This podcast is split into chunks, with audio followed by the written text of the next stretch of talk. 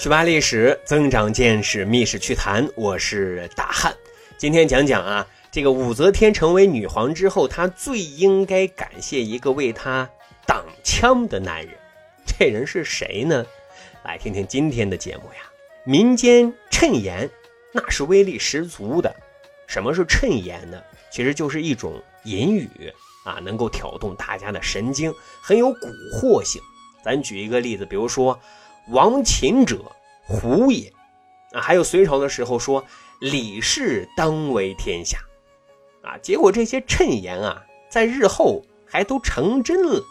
所以历朝历代的当权者对这些谶言都是非常敏感的。唐朝李世民执政期间也有一句谶言，叫“女皇武王有天下”，啊，这句谶言就搞得李世民很紧张。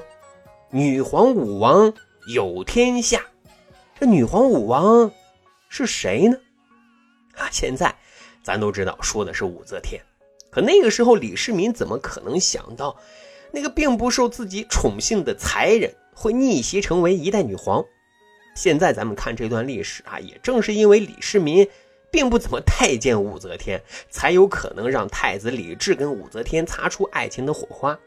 啊，说句题外话啊，前几天呢闲来无事，大汉呢还专程跑到位于西安市未央区的感业寺。啊，这里呢，就是李世民去世之后，因为武则天跟李世民他没有子嗣，就被安排到这里去出家了。大汉去追忆一下哈，当时的武媚娘一袭素衣，青灯古佛，月下抄经的日子。那不过他也就在这里啊，仅仅待了一年的时间，就被已经继位的李治接回到了皇宫了啊。好，咱再接到主题呀，说此时。李世民被这句谶言搞的是啊，晚上经常睡不着觉，怎么办呢？《资治通鉴》里就记载说啊，李世民呢请了一位仙风道骨的相术家李淳风，就问计啊，这事儿呢该怎么处理呢？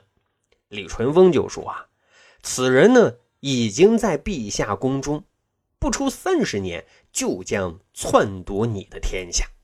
李世民听完之后是大惊失色，马上就准备安排把可疑的人员全部咔咔咔啊砍掉脑袋的。李淳风连忙制止说：“天命不可违呀！按照天数，三十年后皇位还是李氏家族的。但是如果违背天命，妄行诛戮，恐怕陛下将无子孙也。”啊，这一下啊，把李世民吓得不轻啊，还不敢轻举妄动了。但这件事却成了李世民心中隐隐的痛啊！这个女皇武王到底是谁呢？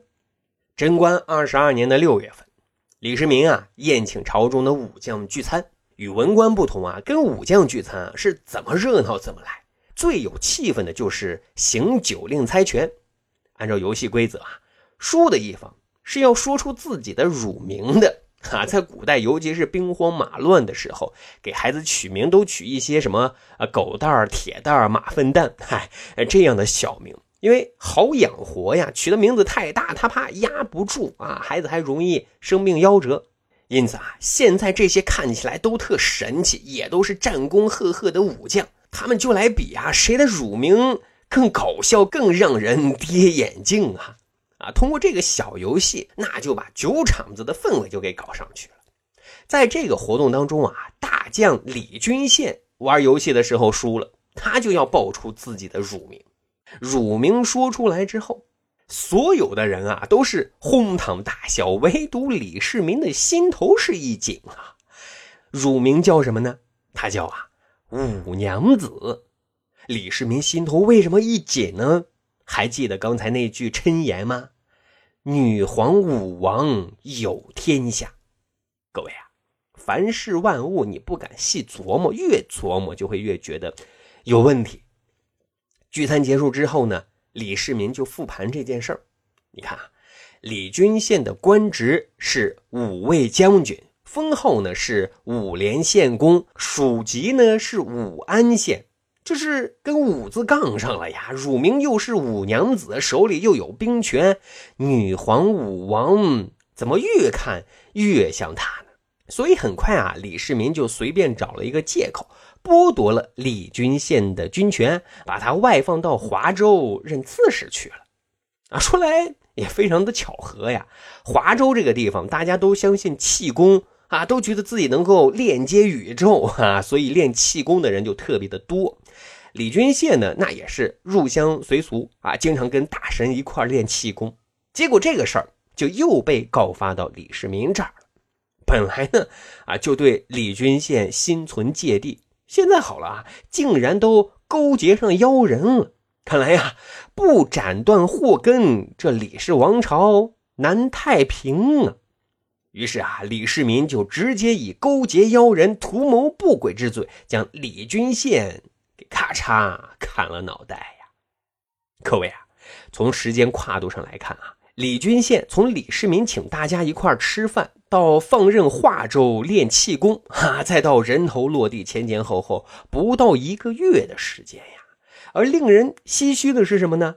李君羡真的命背呀，他到死都不知道自己的命竟然是因为这个乳名给害没的。因为你要知道呀，李君羡对于李世民而言，那是属于绝对的战神的。说有一次突厥来犯，李君羡和尉迟敬德联手抗敌。李君羡那是冲锋陷阵，勇猛杀敌，大败突厥。李世民很高兴啊，盛赞李君羡说：“假如我们的将士都跟李君羡一样，又有什么可以担忧的呢？”但是啊，也许正因为如此，在涉及江山社稷的大是大非问题上，李世民他是宁可错杀一万，也绝不。漏过一人呀，所以李君羡难逃一死呀。历史的黑幽默就在于啊，李世民以为自己为后世子孙的社稷江山扫除了障碍了，但真正的女皇武王这才好出现呀。